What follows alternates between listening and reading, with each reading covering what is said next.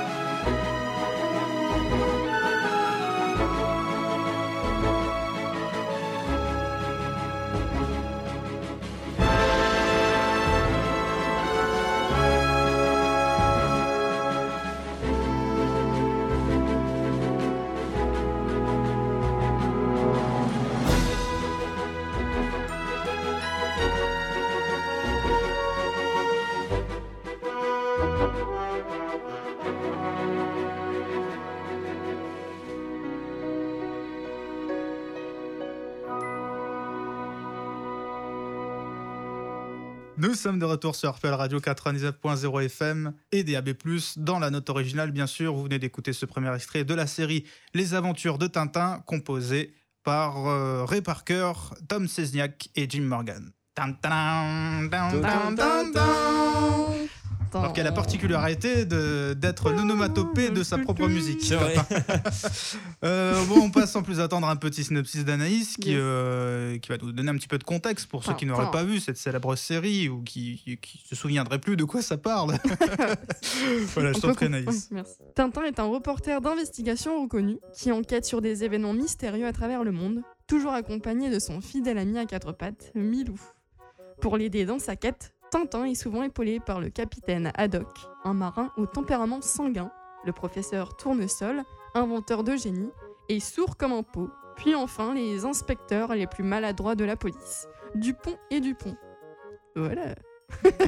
Exactement, bah ouais, ça résume assez ça résume, je peux pas. Tintin qui fait le, le tour du monde et c'est assez sympa dans ces. On, on, on donne pas forcément de date, je crois, dans la série, mais c'est aux alentours des années entre 1920 et 1930. C'est ça, à peu près. Regardez un petit Plutôt peu les le- années 30 d'ailleurs. Ouais, Ouais. plutôt les années 30 d'ailleurs. Euh, ce que je pense qu'il croise un peu Al Capone à un moment donné. Puis c'est l'époque Oui, aussi des euh, grandes. à New York. C'est enfin, l'époque-. C'est l'époque des grandes découvertes, euh, le- les Mayas, les Incas. Les... Ah, c'est vraiment véritablement passionnant hein, parce qu'on fait vraiment un voyage autour du monde Bah, Et- il y a enfin, des- des- ouais, Et on finit dans les années 70. Hein. et on finit dans les Tintin, il est 70. picaros, ouais. euh, Tintin porte Ouais. un pantalon et on est bien plus dans les années 50-60 Mm. que, que 30. Parce que jusque-là, il n'y a pas de froc. Et il n'avait pas de froc, il avait ce qu'on appelle une culotte. C'est vrai, ça s'appelle vraiment une culotte. Ouais. Ouais, en bas, c'est serré. euh, Non, c'est vrai, ça s'appelle une culotte de golf. ça s'appelle une culotte de golf. Voilà. Bah, en tout cas, oui, oui, qu'on peut retrouver un petit peu aussi. euh, moi, ça me faisait penser aussi aux, aux- aux vendeurs de journaux dans les années 20. Ouais, Oui, oui, ouais, complètement. Les carrément. joueurs de polo.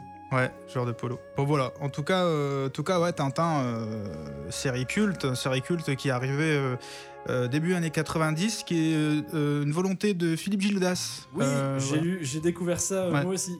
qui était à la tête de la société Ellipse Mm. à l'époque, au même moment où il présentait Nulle part ailleurs. Et visiblement, ce serait de son initiative Mm. où il s'est dit bah tiens, ce serait cool de, de faire une adaptation animée des aventures de Tintin. Et du coup, je, je pense qu'on ne l'a pas rappelé, mais il faut rappeler que c'est un personnage issu de euh, l'imaginaire d'Hergé. Hergé. Euh. Georges Rémy. Qu'on retrouve, à- qu'on retrouve à chaque fois. tous les euh, épisodes, dans on tous le les voit. En épisodes. mode, en mode Alfred Hitchcock. Ouais. Bien sûr, un dessinateur euh, belge. Oui. Voilà. Oui, ouais, c'est super. euh, bon, c'est super, bien sûr. Bah oui, c'est un gros succès déjà en. BD. Euh, c'est un grand succès. Il y avait déjà deux séries animées hein, de, de Tintin, bien avant ça. C'est ouais, c'est 3 saisons et 39 épisodes. Oui, c'est il y ça. a 13, émi- 39. 13 épisodes, je crois. à peu Et près. ce 39. fameux 39. premier épisode. Ce premier épisode a été diffusé un mardi soir. Ouais. Et j'étais devant ma télé. Ah ouais, Ah ouais, moi je les ai vus quand ils ont été diffusés. 91. Et c'était euh, à l'époque euh, présenté en fait plus ou moins en partenariat avec les magasins Jouet Club. Ah, et euh, ouais. c'était présenté par Vincent Perrault qui lançait le truc. oui. Et Vincent Perrault qui est un très très gros connaisseur de musique, musique de film Mm. et qui a fait plusieurs livres dessus, dont un très bien. Et juste après c'était suivi par c'est Faut pas rêver. Oui. Et moi j'ai vraiment ce Ah oui. souvenir là à chaque fois les épisodes c'était devenu le tu sais c'est la tradition du mardi soir fallait que ça. je regarde les épisodes Mm. c'était super cool. euh. C'est génial. Ah, puis c'est vraiment, ça a des allures de carte postale. euh. Ouais. Ça donne vraiment aux, bah, aux adultes et aux enfants euh, cette envie de voyager, de découvrir des pays. Et c'est très fidèle en plus aux, aux albums. Totalement. Ça, ça a participé aussi la culture de chaque à, pays. de- à- ouais. ça a participé aussi à, à complètement euh, développer euh, Tintin à l'international parce que Ouais. les Américains sont devenus complètement fous de la série. Oui, puis une série, une série colorée qui fonctionne assez bien. euh, alors qui certes c'est pas du Disney en termes d'animation, mais euh, ça fonctionne assez bien on- euh, avec euh, les différentes interactions, les différents personnages. Bon, il s'agit vraiment de reprendre les BD. hein. Si vous avez lu les BD, euh, le- les séries vont pas vous apporter un contexte très différent non plus. On reprend énormément l'histoire d'Hergé, euh, des, des- des BD. euh. donc c'est vraiment un dessin animé euh, copié-collé presque de, certaines cases et de, Mm. et de la BD. Bon, ouais, En enlevant par contre tout ce qui était, euh, on va dire, soit plus mature, problème. soit ce qui posait problème en général. Mais ça, Oui, il y passe- avait- ça, Paul va en reparler après. il y avait le côté, le côté censure Dorothée un petit peu qui était passé par là, je pense. Bah, on- à la fin, on- clairement, il y a toujours. euh, ça, ça, ça va se résoudre, euh, Hmm. l'enquête, et il y a, il y a les méchants, ça existe. Ça existe, mais au final, après, euh, oui, il y a un côté euh, tout finit bien. euh, tout finit tout bien, se remet à sa bien, place, euh, comme il faut. Et c'est pas aussi gênant que dans d'autres animés. Non, non, non. Non, non, pas non. Du tout. Mais euh, c'est pas non plus un animé qui prend les enfants pour des enfants, quoi. Un peu, Mm. je trouve. Non, Voilà. oui, c'est vrai. En ce qui concerne la, la composition, la, la musique, euh, on a eu pas mal de. euh, on va pas le cacher, on a eu un petit peu du mal à trouver un petit peu hein, une, une histoire ou une biographie des, Oui, des- des bah, compositeurs, euh, Ray Parker et Tom. Sesniak. Euh, donc je pense que ça sera assez court, je pense, euh, Mm. Anaïs, sur, euh, sur ces compositeurs-là, si tu peux nous en dire un petit mot. Yes, alors pour ce qui est de Ray Parker et Tom Seign- Ce sont des collaborateurs de longue date puisqu'ils ont notamment composé les musiques des séries du Magicien d'Oz en 1986 et les Bisounours à partir de 1988 avant de composer la musique des aventures de Tintin en 1991. Jim Morgan les rejoindra pour euh, participer à l'enregistrement de la musique de Tintin. Ray Parker et Tom Chesniak continueront les animés ensemble avec Wildcats en 1994, Franklin, la tortue, en Mhm. 1997 et la famille Bernstein en 2003. Bien qu'ils n'ont pas toujours fait appel à un orchestre pour enregistrer leurs compositions, les deux compositeurs aiment particulièrement l'utilisation du synthétiseur électronique à la mode dans les années 80. Leurs compositions ne sont pas néanmoins dénuées d'un certain sens de réalisme et d'harmonie pour des compositions principalement destinées aux jeunes enfants. Même si ce ne sont pas des compositeurs que le grand public retient forcément, leurs musiques sont quant à elles bel et bien inscrites dans l'imaginaire collectif. La preuve en est avec le générique culte des aventures de Tintin. Euh, en tout cas, bon, oui, effectivement, euh, ces compositeurs qui ont réussi à faire. euh, alors, qui marche assez bien cette musique. Henri nous en parlera après, mais elle est extrêmement. Les, les- les- les musiques sont beaucoup utilisées, parfois plusieurs fois dans un épisode même. Donc, c'est resté très. Mm. Resté énormément dans notre tête, quoi. Euh, non, moi je n'avais pas parlé de ça, mais du D'accord. coup, c'est bien, que c'est bien que tu en aies parlé. C'est- un, élément important. Oui, c'est vrai. La répétition de, des différents morceaux de, de la BO. Voilà, on va s'écouter un deuxième extrait qui s'appelle Retour à Moulinsart, euh, qui est généralement fait aussi partie de la musique de fermeture de certains épisodes. Oui. Euh, donc on repart à l'aventure avec Tintin et Milou, avec ce nouvel extrait de cette série aussi culte que les expressions du capitaine Haddock. Marne douce, tonnerre de Brest, moule à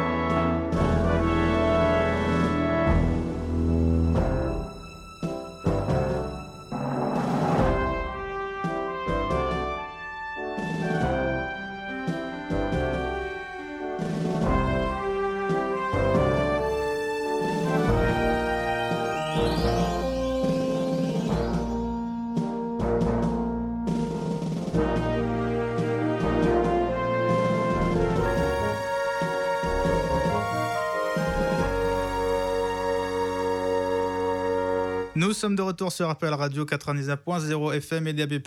Vous êtes dans la note originale et vous venez d'écouter ce second extrait musical de la série Les Aventures de Tintin, composé par Tom Sezniak, Jim Morgan et Ray Parker. Et Ray Parker, ce n'est pas le chanteur, bien sûr, de Ghostbusters. Euh, C'est un homonyme. Voilà. c'était- Je t'en prie, Paul, pour les anecdotes maintenant de- concernant les aventures de Tintin. Alors, concernant les aventures des Tintins, alors je voulais d'abord, parce que c'est vrai que j'ai pas eu le temps depuis le début, je voulais faire juste un petit coucou à mon papa, parce que c'est lui qui m'a Oh. donné euh, tout l'amour de Tintin Ouais. et les albums de Tintin et tout Bien ça, sûr. je tiens ça de lui. Du Est-ce coup, que je t'as voulais faire toutes un les petit coucou. BD Bien sûr. Ah, cool. Génial. Même Tintin et l'Alfart, dont je vais parler euh, très Oui. rapidement. Ouais.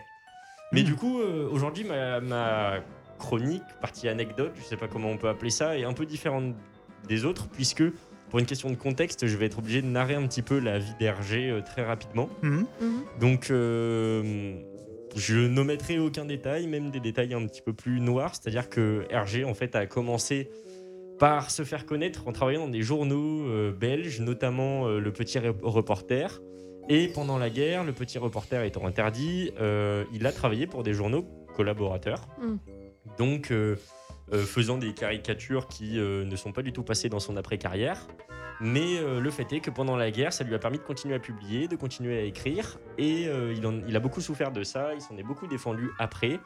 Mais euh, le fait est que ça lui a permis de conserver plein d'idées et de commencer à publier Tintin. Pendant la guerre, il a également rencontré, euh, juste avant, il a également rencontré un ami qui lui sera cher et qui influencera beaucoup son œuvre, qui s'appelle Chang Chung-jen, Mhm. qui est donc un Chinois venu étudier euh, au début des années 30 en Belgique et que Hergé va rencontrer via des amis. Ce monsieur, donc qui a à peu près son âge, qui est à peine plus âgé que lui, va lui apprendre toute la culture chinoise, qui va passionner Hergé. Il va lui apprendre quelques méthodes de peinture, etc. Puis il va être rappelé en Chine en 1935. Hergé va donc le perdre de vue. Et euh, son ami lui manquant énormément va créer son personnage de Chang dans Mhm. Tintin au Tibet, Mm. personnage Ouais, qui reviendra plusieurs fois. Qu'on qu'on découvre la première fois dans les Lotus bleus, je crois. Le Lotus bleu. je Euh. Chang, je pense que c'est dans Tintin au Tibet la première D'accord. fois, puisqu'il est perdu dans Tintin au Tibet, il est enlevé par le Yeti. D'accord. Oui, mais dans. Il le connaît déjà.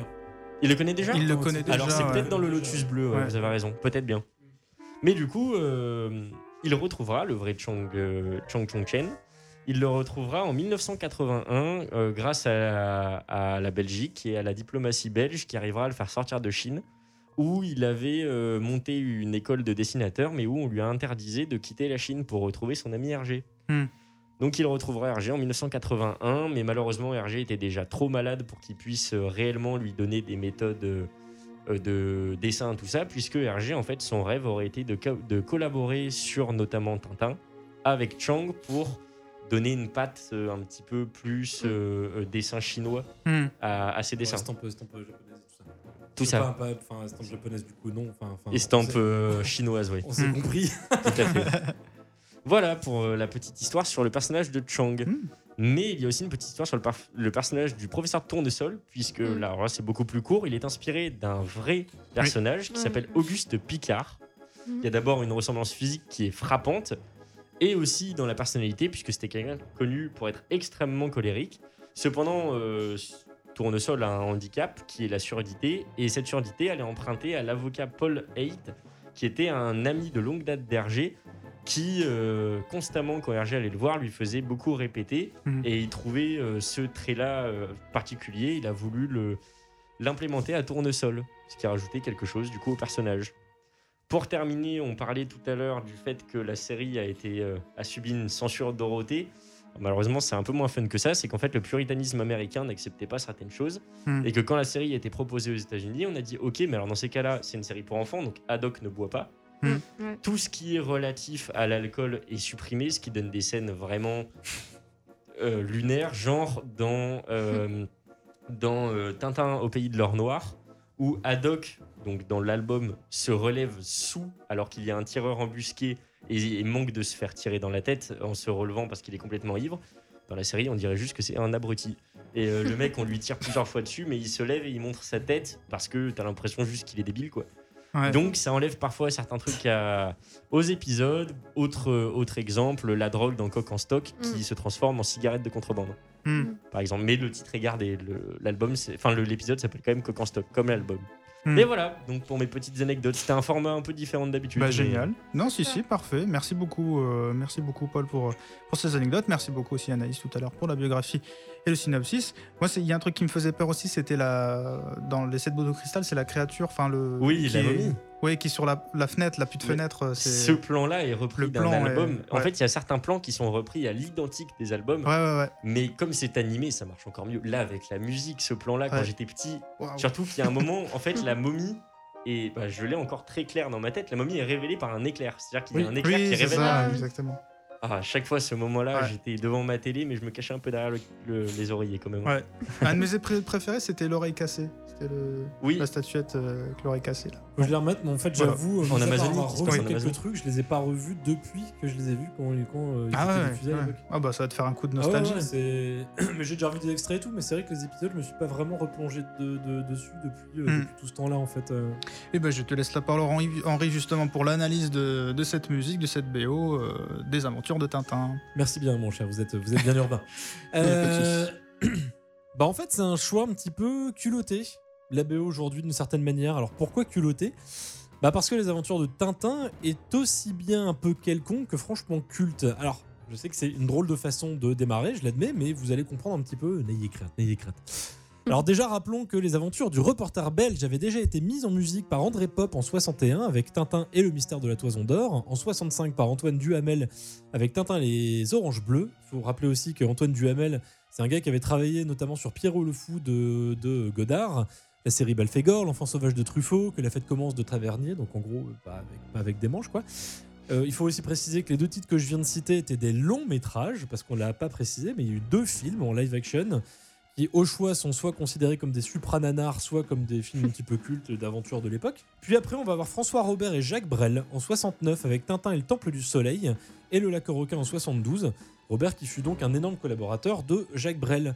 Alors pourquoi je vous dis ça? Bah, Tout simplement parce que consciemment, Ray Parker, Tim Morgan et Tom Chesnack vont prolonger ou non une certaine tradition tintanesque, si je peux dire comme ça, du scoring post-pop du Hamel Brel-Robert, quitte à même indirectement s'inspirer ou reproduire certaines idées fortement évocatrices des précédentes itérations musicales. À noter également hein, que je cite ici les adaptations les plus connues et les plus facilement retrouvables, parce que sinon il y en a eu d'autres très très bonnes, dont celle faite par Belle Vision. Moi j'adorais l'épisode euh, L'île Noire avec le, le- le gorille à la fin. Et ce, en fait, dès euh, 1947, soit en long métrage d'animation, soit en série animée. Mais euh, donc celles-ci sont pas hyper simples à retrouver, ou en tout cas en physique, parce que c'est des épisodes pour certains qu'on peut retrouver euh, sur YouTube.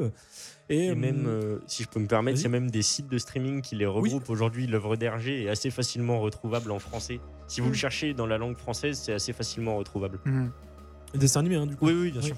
Et puis il y a aussi eu évidemment du jeu vidéo, dont un, une mise en musique par l'excellent Christophe Herald. Je sais pas si vous dit quelque chose, un mec qui a bossé sur les dessins euh, Kerity et le voyage du prince, ou alors les jeux vidéo Beyond Good and Evil, Rayman Origins and Legends, et le jeu donc Le secret de la licorne. Mm.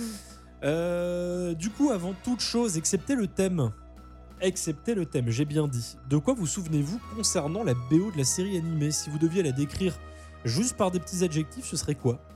Minim- ah, J'allais dire minimaliste, mais. Oui, j'allais dire simpliste. Simpliste, ouais. Ou Aventureux, enfin, Et- on sent qu'il y a de l'aventure. très animation, Mickey Mousing, un peu. Dynamique. euh, Oui, en même temps pas tellement Mickey Non. Mousing. Ouais, pour Ouais. le coup. C'est euh, dynamique, aventureux. ouais. En fait, elle est, elle est très, euh, par rap- elle est très euh, calée par rapport à l'ambiance générale de la scène. Mm, C'est-à-dire Oui, que, complètement, ouais. en gros, c'est l'ambiance, elle est noire, du coup, c'est noir. Et moi, j'ai souvent les Milou en tête euh, qui fait wouh, wouh, et, euh, et, et- Et le un thème. et Tintin qui fait bravo Milou, Eureka.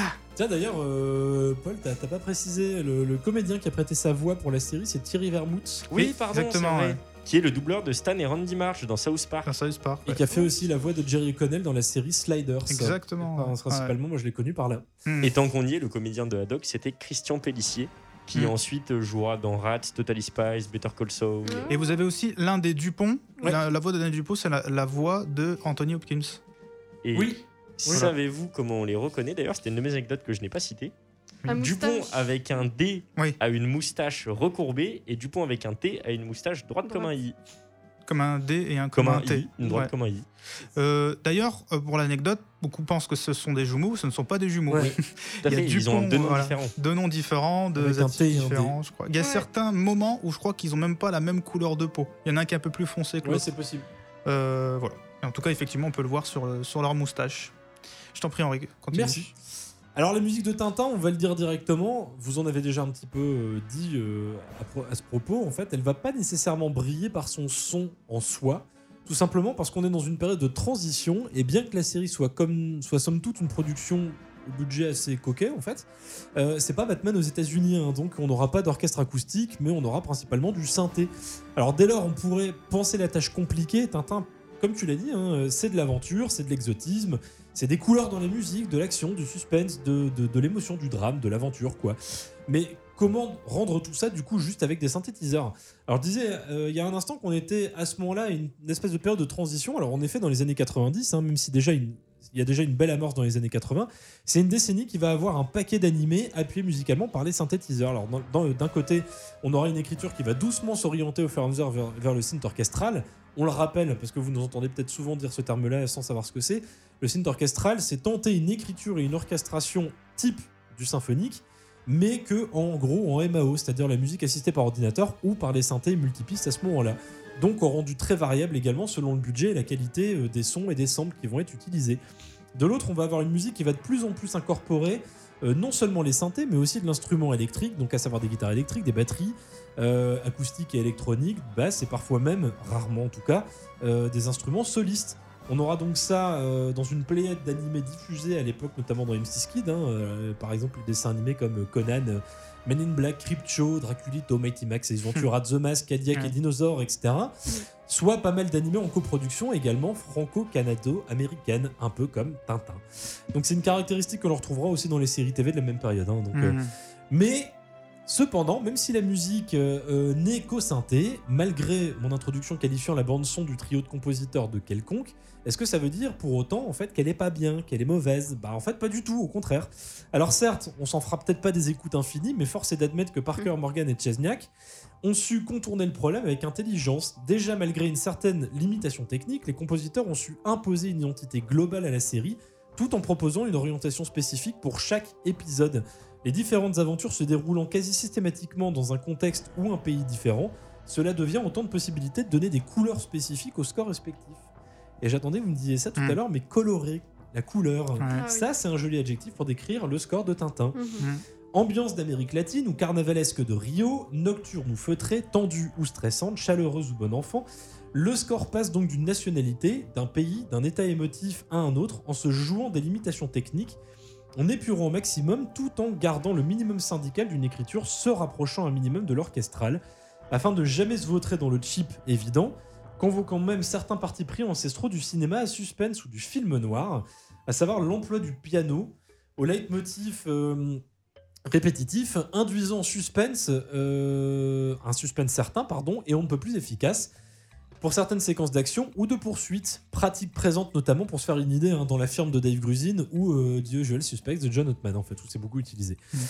Alors là, on va avoir une certaine filiation avec les itérations passées, comme je le disais au début. C'est dans ce fameux appel à l'aventure constant, cet aspect coloré et exotique, et surtout un type de caractérisation de certains personnages, notamment les Dupont et Dupont, dont l'approche empotée et nigaude des euh, différents, euh, enfin des, deux et des plus évocatrices, renvoie directement à celle d'André Pop pour le film Tintin et le mystère de la toison d'or.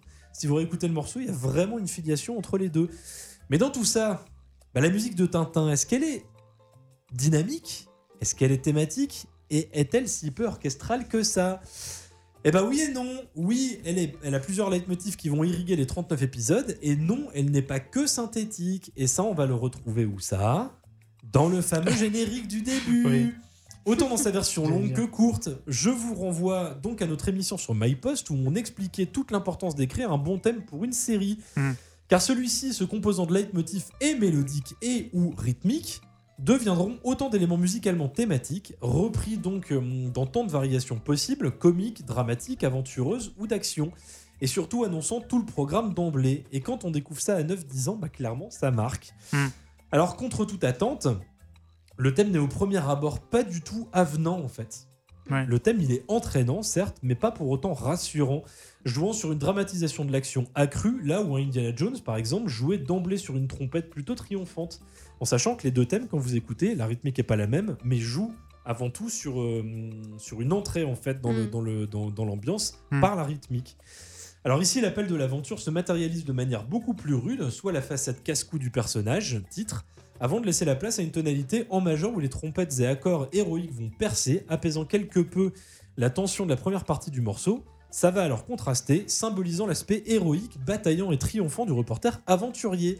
Et c'est là que réside le brio du trio, parce que qu'importe le reste du score, euh, qu'il soit au synthé, qu'importe la limitation technique, les soins ont été apportés avant tout à ce thème qui est depuis entré largement dans la pop culture et créant à lui seul toute la charpente thématique et tonale du reste du score. Mhm. Et ça, bah clairement, pour du culte, c'est vraiment du culte, du culte. Moi je le dis, hein. Tonnerre de Brest Effectivement, Moussaillon. Euh, c'est, c'est ouais, c'est comment le dire aussi mieux que ça? Effectivement, c'est tout le monde se souvient un petit peu de Tintin et même si vous vous en souvenez pas, rien que le fait dans cette émission justement où vous avez cette petit Roland de nostalgie parce que c'est des choses en fait, des musiques en fait qui ont tellement tourné dans tous les épisodes que que vous en On les entendait en fond en passant Ouais. dans le salon. C'est Voilà, une référence euh, culturelle. En zappant. Euh, Oui, complètement. que ça soit aussi euh, si vous étiez euh, parent de vos enfants à ce moment-là aussi, vous pouvez vous souvenir de ces musiques là. parce que c'est effectivement, quand tu me le dis, euh, comme tu le dis, Paul, euh, Bah, RJ, il veut faire passer un beau moment euh, tout Mm. public et Mm. euh, pas prise de tête, quoi. Alors Hergé je- est déjà décédé hein, Mm. en 91. Oui, oui, Mais je pense clairement que c'est. Mais euh, c'était son but, je veux dire, euh, quand euh, il faisait tout ça. Ah oui, les BD. Euh, les BD. Ça et, et aussi il y avait une grosse critique euh, à chaque fois de ou de la société ou du pays dans lequel euh, Tintin voyage. En réalité, euh, Bon, il y a beaucoup en- d'albums qui ont des doubles lectures. hein. ils ont pas Euh, mis en scène euh, Tata en Congo. hein. Mais pour, le coup, ça c'est un point intéressant que tu dis justement à l'instant, c'est que je pense que euh, ça faisait partie des rares dessins animés à l'époque que autant les parents que les enfants en fait regardaient Mhm, en même fait. temps. Ah Il y oui, avait vraiment ça. une proposition qui était faite pour les deux. Mhm. D'un côté parce qu'effectivement ça avait un côté nostalgique déjà pour les parents parce que adaptation des BD, et aussi parce que les enfants qui avaient peut-être déjà découvert les BD, il y avait ce côté euh, bah, justement très aventureux. Ouais. Ouais, puis ce De côté, 7 euh, à 77 ans. Et puis un mardi soir en prime time euh, avec 25% de marché, euh, c'est forcément il y a des adultes avec. Donc c'est un petit peu comme Bonne nuit les petits ou avant de se coucher, ils regardaient un épisode et puis après, ils, après ils allaient au dodo. Quoi. Oui? Moi, je vais faire comme Paul. Moi, je vais me permettre de faire un petit coucou. Du coup, déjà un pote euh, qui est dessinateur qui s'appelle Jérémy Courcel, qui lui, en fait, je le Mm. sais, il m'en a déjà parlé plusieurs fois, son déclic au niveau dessin a été fait Mhm. euh, quand son père lui a donné une BD de Tintin. Et alors là, par contre, j'ai oublié lequel. Euh, et ensuite, alors ça, c'est à titre personnel, à Rémi et Jean-Baptiste, qui interviennent très souvent. Euh, Jean-Baptiste, où je sais que lui, il kiffait Tintin, et en plus, on l'a même pas fait la dernière fois, mais Jean-Baptiste, désolé JB, euh, qui à la fête de l'école avait fait Chaplin. Voilà. Ouais, et du coup, vrai. quand on a fait Chaplin, j'ai oublié de le faire à ce moment-là. Donc, Ouais. euh, ça me faisait plaisir de dire ça. Et puis aussi, parce que j'ai une grosse nostalgie euh, par rapport à Tintin, parce que j'ai réussi à récupérer euh, des impressions euh, de, euh, de, de deux planches en fait de l'Alphar qui ont été Oh. imprimées chez Danel à l'époque où mon euh, papy y travaillait.